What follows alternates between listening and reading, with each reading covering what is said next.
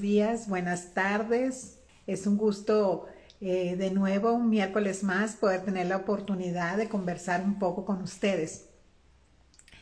Y hoy es un día que quiero comentar antes de empezar algunas, algunos detalles, ¿no? Eh, nosotros en Momentos con Male es parte de, de esta página de Instagram que se llama En lo Secreto. En lo secreto es un ministerio en el cual eh, intercedemos por las personas. Las personas nos mandan peticiones de oración y nosotros apoyamos en, oración a estas personas, personas en el proceso que estén pasando, ya sea por salud, por situaciones familiares, económicas, y nosotros creemos en el poder del acuerdo en la oración y oramos por por ustedes, a las personas que nos ponen sus peticiones, ¿verdad? Hacemos ese apoyo espiritual a sus vidas. También damos mentorías, mentorías personales donde tú puedes conversar con nosotros, tal vez de algún tema que ya has visto que hemos tratado dentro de Momentos con Male y que quieras como ah, comentar un poquito más íntimamente si estás pasando uno de esos procesos. Y, eh, y si no has visto, que es la primera vez que estás aquí, ¿verdad? Que escuchas este tiempo que tenemos juntos en momentos con Male, pues puedes ir a la página y buscar en, la, en el contenido eh, esos temas que hemos estado tratando anteriormente. Bueno, pues es mucho, como de nuevo les digo, es muy grato para mí volver a estar juntas, volver a estar juntos, porque también hay hombres que, que están escuchándonos y están aprendiendo sobre temas que son importantes para llevar a madurar el alma. Y hoy quiero hablar con ustedes, quiero hablar contigo sobre un tema que, pues que tal vez has, has pasado por ello, o tú has has empleado este comportamiento con otras personas. Y ese, ese tema se llama intimidación. ¿Qué es la intimidación? La intimidación es, es el hecho de poder crear en otra persona un temor. este comportamiento de intimidar puede ser en nosotros consciente o inconsciente. No necesariamente tú vas a estar siempre consciente de que tú estás creando un temor en alguien. Y te voy a decir que es tan sencillo como esto. Cuando tú a tu niño le dices, si no haces esto, te voy a regalar. Y, pareciera como tú en tu corazón, obviamente no, estar, eh, no es regalar a tu hijo, pero en tu afán de querer que él haga caso, tú empleas un comportamiento intimidante en él. Le creas un temor. ¿Te ha pasado? ¿Lo has escuchado? ¿Verdad? Yo en una ocasión una señora en el súper, su niño estaba haciendo un berrinche y yo iba pasando y me dice, señora, señora, ¿verdad que si mi hijo no, es usted se lo va a llevar? Y le dije, no, yo no me lo voy a llevar, ¿verdad? Porque yo no iba a ser cómplice de ella en esa intimidación hacia su hijo, ¿verdad? De niña, yo vivía en un puerto y mi abuelita, mi familia materna y paterna, vivían en otra ciudad. Y nosotros regularmente viajábamos, cada, cada semana creo, y lo más largo, cada 15 días viajábamos a, a la ciudad donde yo nací, donde vive mi familia eh, actualmente. Y, y yo, a la vuelta de la casa de mi abuelita, había una tiendita, una pulpería, o no sé cómo le llamen en tu país, un abarrotito. Y ahí estaba un señor que le llamaban, él le decían Don Lencho, no sé si se llamaba Lencho, pero a él le decían Don Lencho. Y cuando yo iba con mi abuelita a esa tiendita, él siempre le decía, me la voy a robar a esa niña. Y a mí me daba mucho temor que él dijera eso. Yo me escondía detrás de mi abuelita, ¿no? Él en su afán a lo mejor como de ser, no sé, si creía él que era simpático, pues no era nada simpático porque yo pues le tenía miedo a esa persona. Pero él decía siempre eso, me intimidaba. Pero yo me sentía segura porque yo iba con mi abuelita. ¿verdad? Pero cuando íbamos con mis primos, yo me regresaba corriendo de la tienda, comprábamos algo y yo salía, ¿verdad? Veloz a correr a la casa de mi abuelita. Cuando ya entraba ahí a la casa de mi tía, yo me sentía como que, ay, estoy en un lugar seguro. Entonces, como te digo, la intimidación puede ser un comportamiento que una persona tenga aún sin tener el afán de lastimar. Esa es una parte de intimidar. Hay otra que sí, que la persona está consciente de crear en otra un temor para obtener un resultado a su favor. Y esto es más común de lo que nosotros podemos pensar. La intimidación tú la puedes encontrar dentro del seno de la familiar, como te decía, cosas tan sencillas como eso que te comenté, que le puedes decir a tu niño, si no haces la tarea, te voy a regalar, ¿verdad? Si, si tú como, como la esposa en el hogar, tienes la capacidad económica más fuerte que aún que tu esposo, eso te puede crear a ti un, un poder y tu intimidar a tu pareja. O que tu pareja, sin que tú lo seas consciente, crear una intimidación, tu pareja puede estar intimidado, ¿verdad? Porque se siente menos y no cree que puede tener, darte un apoyo a ti como mujer, no cree que puede opinar, cree que la valoración que él dé sobre un asunto no va a tener oído, ¿verdad? Nadie le va a poner atención. Perdón, porque él en ese momento está intimidado. Eso puede pasar en el hogar. También existe intimidación laboral, ¿verdad? A veces esa intimidación se puede ser manifiesta por acoso, acoso sexual, acoso profesional, de, muchas, de mucha índole. Pero un empleado puede ser aún intimidado por el poder que ejerce su jefe sobre él. Puede incluso ser una persona muy capaz, un empleado muy capaz, muy tenaz, con una habilidad y un expertise incluso de lo que realiza. Pero el jefe crea en él una intimidación. Y en el momento que el empleado está frente a ese jefe, se puede llegar a equivocar. ¿sí? Si va a presentar tal vez un plan de trabajo y puede hasta tartamudear puede este, equivocarse. ¿Por qué? Porque hay un temor que esa persona, su propio carácter, su personalidad, le impone de una manera eh, negativa y hace que ese empleado se equivoque. ¿verdad? Y puede ser sujeta, sujeto o sujeta, aún en una reunión de trabajo, a burla. Y ya en eso, en esa persona, en ese empleado, ya queda en su memoria. Entonces, cada vez que va a tener una junta de trabajo, cada vez que va a presentarse delante del jefe, ya está él en ese estado de intimidación, en ese estado de temor. Entonces, hay personas que, que se sienten intimidados, aún también, otra de las áreas de intimidación que pueda tener otra persona, puede ser en la escuela, en el estudio, los niños. ¿Verdad? Los niños van a, sus clases y tal vez, ¿verdad? Cuando están chiquitos, los expertos dicen que cuando los niños se están desarrollando, cuando todavía tienen como tres años, ahí los niños pueden ser, eh, emplear juegos de burla, pero en realidad ellos no quieren como crear en el otro niño como un temor.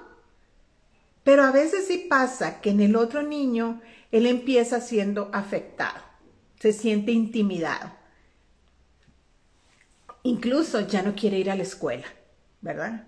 Ya dice, no, empieza a poner pretextos, que me duele el, estómago, mamá, no me llevas a la escuela, ¿verdad? Y ustedes como padres tienen que tener mucho cuidado cuando un niño ya les empieza a decir, su niño les empieza a decir, no quiero ir, entonces tienen que averiguar qué sucede. Porque incluso hasta un profesor puede intimidar a tu hijo, ¿verdad? Su estado de autoridad no bien canalizado, no bien empleado, no bien pedagógicamente bien utilizado, puede afectar a tu niño, puede afectar a tu niña. Y tienes que ser cuidadoso, porque tal vez estás siendo víctima de intimidación. Entonces, es, es un tema muy amplio, el tema de la intimidación. Tiene muchas aristas, podemos hablarlo en muchos, en muchos aspectos, ¿verdad? Pero hoy yo en especialmente eh, quiero hacer conciencia, que hagamos conciencia, tú y yo, de no ser personas que intimidamos a otros.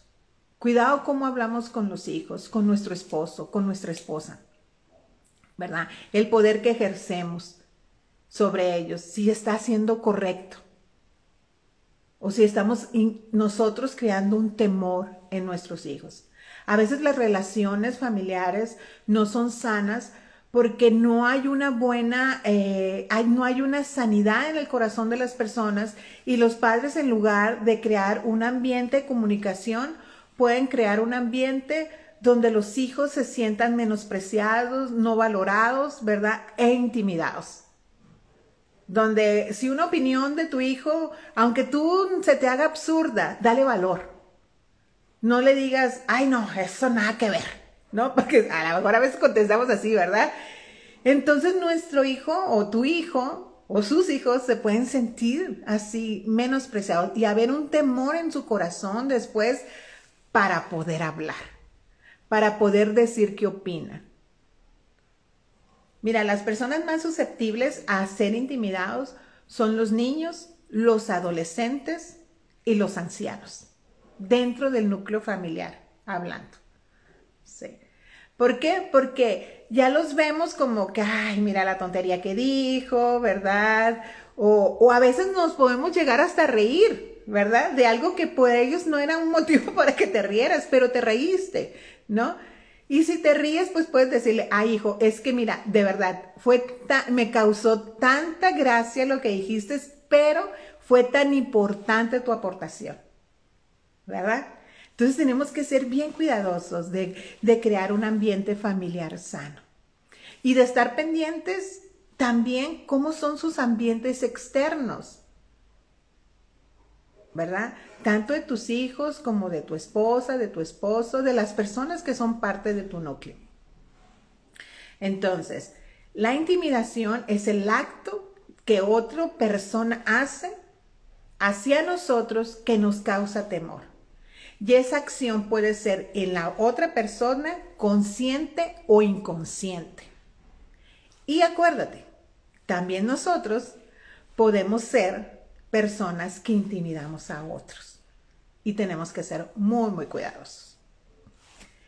Ahora hablando en el, en el plano laboral, ¿verdad? En el plano laboral también tenemos que nosotros estar muy seguros de de qué sabemos, de quiénes somos, ¿verdad?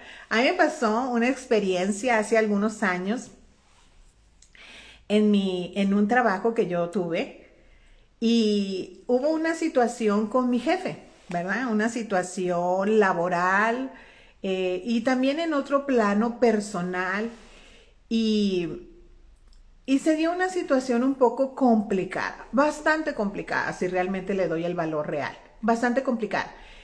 Y a partir de entonces yo me sentí intimidada por esa persona, hacia esa persona más bien, ¿verdad?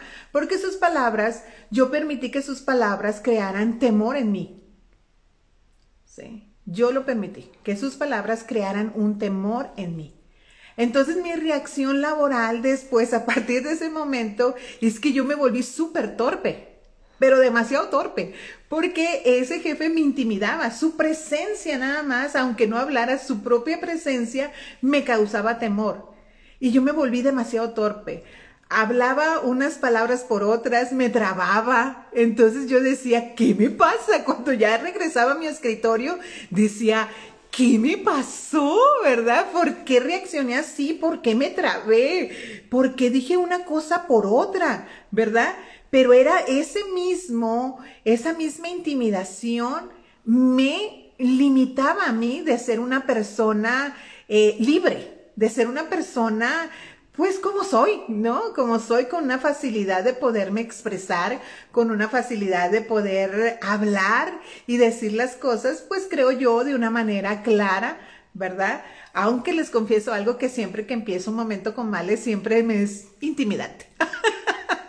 siempre es como comenzar así como que como que a calentar el motor, ¿verdad? Y ya conforme voy hablando como que voy soltando el cuerpo y voy como sintiéndome eh, confortable para decir la verdad. Pero el principio siempre para mí es intimidante.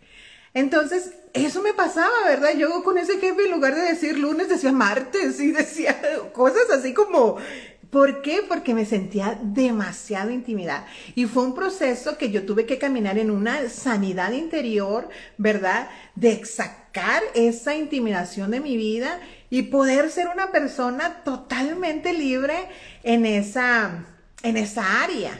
¿Verdad? Me costó, me costó, pero no sé si lo logré o no, pero ya no trabajo ahí, entonces, este, pero fue un aprendizaje, fue un aprendizaje. Eh, entonces es, es, de estar muy atentos, ¿verdad? De no permitir que la intimidación nos robe nuestra libertad nos logre nuestra, nuestro estado de, de, poder estar seguros quienes somos en Dios, lo que Dios nos ha capacitado, lo que Él nos ha dado de habilidades, la inteligencia, la capacidad. Entonces, es bien importante caminar en libertad de la intimidación. Eh, no sé por qué para mi corazón es tan importante que para ti hoy sea tan, eh, que te quedes con la importancia, y perdón por la redundancia, de que en tu área con tus hijos tú no seas un intimidador, ¿sí? Sino que seas ese padre, esa madre, que lo que hagan tus hijos los empoderes, ¿verdad? Les digas lo bien que los haces y estés bien atento para en el exterior cuál es la atmósfera en el que tu hijo se está desarrollando, ¿verdad? Porque eso lo va a llevar a ser un adulto muy poderoso, un adulto que va a vivir en una libertad muy grande en Dios. Y yo te quiero hablar, eh, también te quiero mencionar de una historia en la Biblia donde, donde se menciona un, un momento de la vida de una persona que fue influyente, que quitó la, logró quitar la intimidación aún de todo un pueblo. No solo, ¿verdad? De que era algo que en él estaba muy claro lo que Dios era para él. Si tú ves a lo largo de la Biblia, tú te vas a encontrar muchas historias, muchos ejemplos donde ves que esa intimidación, ese hecho, incluso eh, algunos lo llaman que es un espíritu de intimidación, ¿verdad?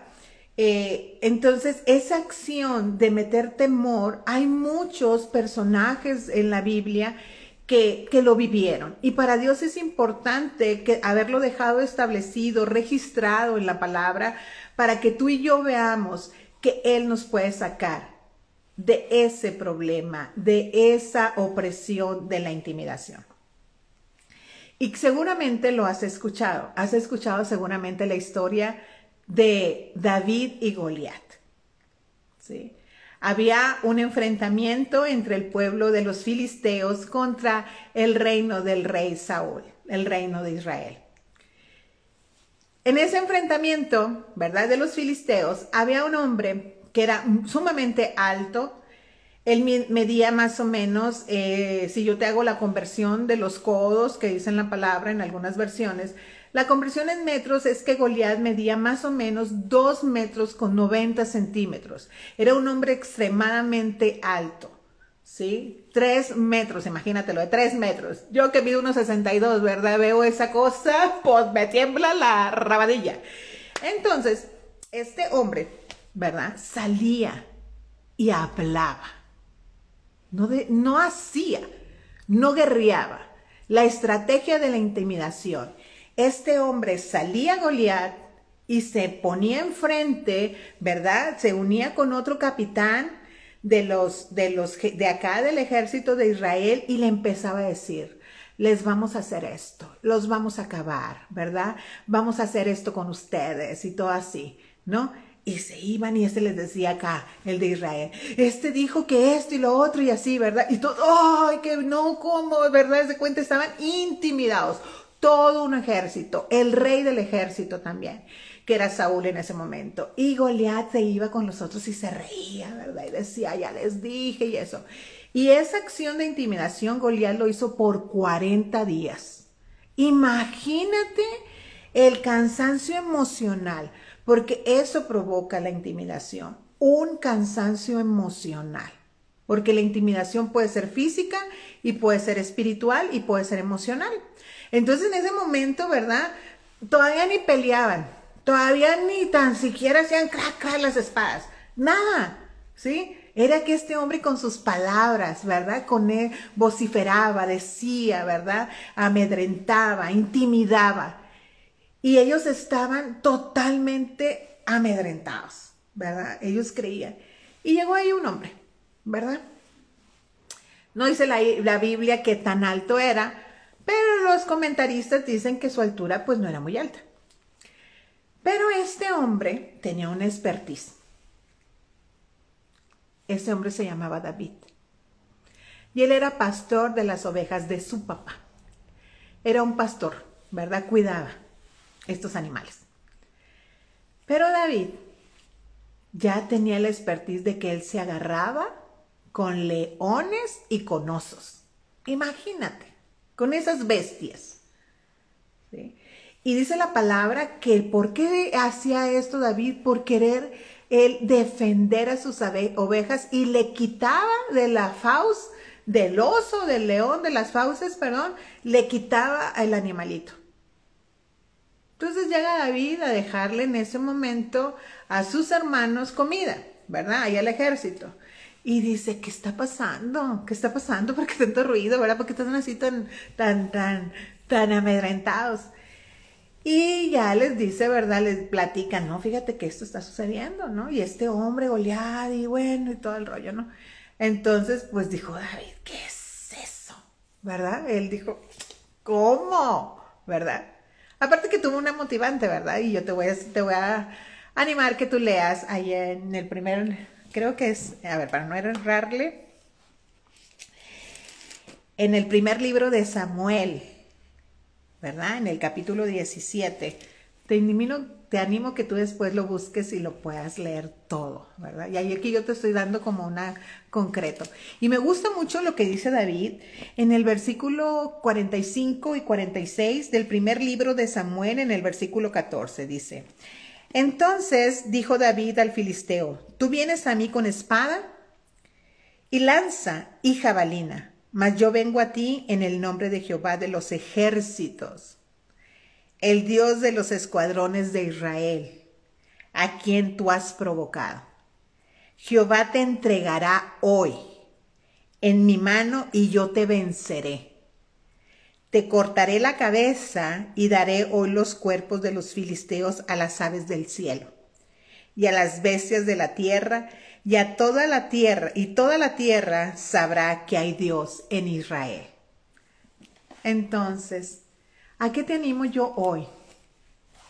Te animo que cuando tú te estés enfrentando a esa intimidación, en cualquier área, ya sea en tu casa, en lo laboral, en tu relación, si tienes alguna novia o un novio que ejerce sobre ti, eh, te intimida, te mete temor, ¿sí? Y aún usa cosas que sabe de ti para, para, para intimidarte, ¿verdad? Y aún ejerce sobre ti una violencia física, yo te pido que leas Primera de Samuel, capítulo 17, todo completo. Y el mismo Dios de David es tu Dios. El mismo Dios de los escuadrones que nos defiende es el mismo que defendió a David y a su pueblo. Tenemos quien nos defienda. No te sientas solo. No te sientas solo. Dios está contigo. ¿Sí? No permitas que nadie te meta temor. No te lo permitas. ¿Sí? Esas palabras que escuches, tú llévalas al altar de Dios y le dices, Señor, eso no lo voy a guardar en mi corazón. ¿Sí? No me voy a, no voy a permitir que la intimidación venga a mi vida. Con Jesús lo trataron de hacer los fariseos. Pilatos lo trató de hacer. Pero Jesús no se dejó intimidar. Pero había un hombre cercano a Jesús que sí lo hizo, que fue Pedro. Cuando Pedro oyó que podría ser que los iban a matar también a ellos, él prefirió negarlo, prefirió negarlo. Sí. Porque la intimidación fue tal que causó tanto temor a él que tuvo miedo de perder su vida. Entonces, no, no. La Biblia, como te digo, siempre habla de todos los temas. Y para terminar, te voy a comentar también otra acción que pasó otro siervo de Dios, que fue Timoteo. Timoteo era un hombre joven, un pastor joven en la iglesia de Éfeso. Y en un momento la gente empezó a hablar que él era muy joven, ¿verdad? Que, ay, pues, ¿qué les iba a poder enseñar y todo eso? Y Pablo en una de sus cartas le anima a que nadie tenga en poco su juventud, que no tenga miedo de eso, de esa intimidación que las palabras de los demás podían ejercer en él. Y en la segunda carta que le manda Pablo a Timoteo, le dice en el versículo, en el capítulo 1, en el versículo 7, y te lo digo yo a ti, y que lo guardes en tu corazón y que le enseñes a tus hijos y que le enseñes a todas las personas con las que tú tengas relación y que veas que esté pasando por un proceso de intimidación. Porque no nos ha dado Dios espíritu de cobardía, sino de poder, de amor y de dominio propio. No Dios no nos ha dado espíritu. Ese espíritu Dios no nos lo dio. Sí.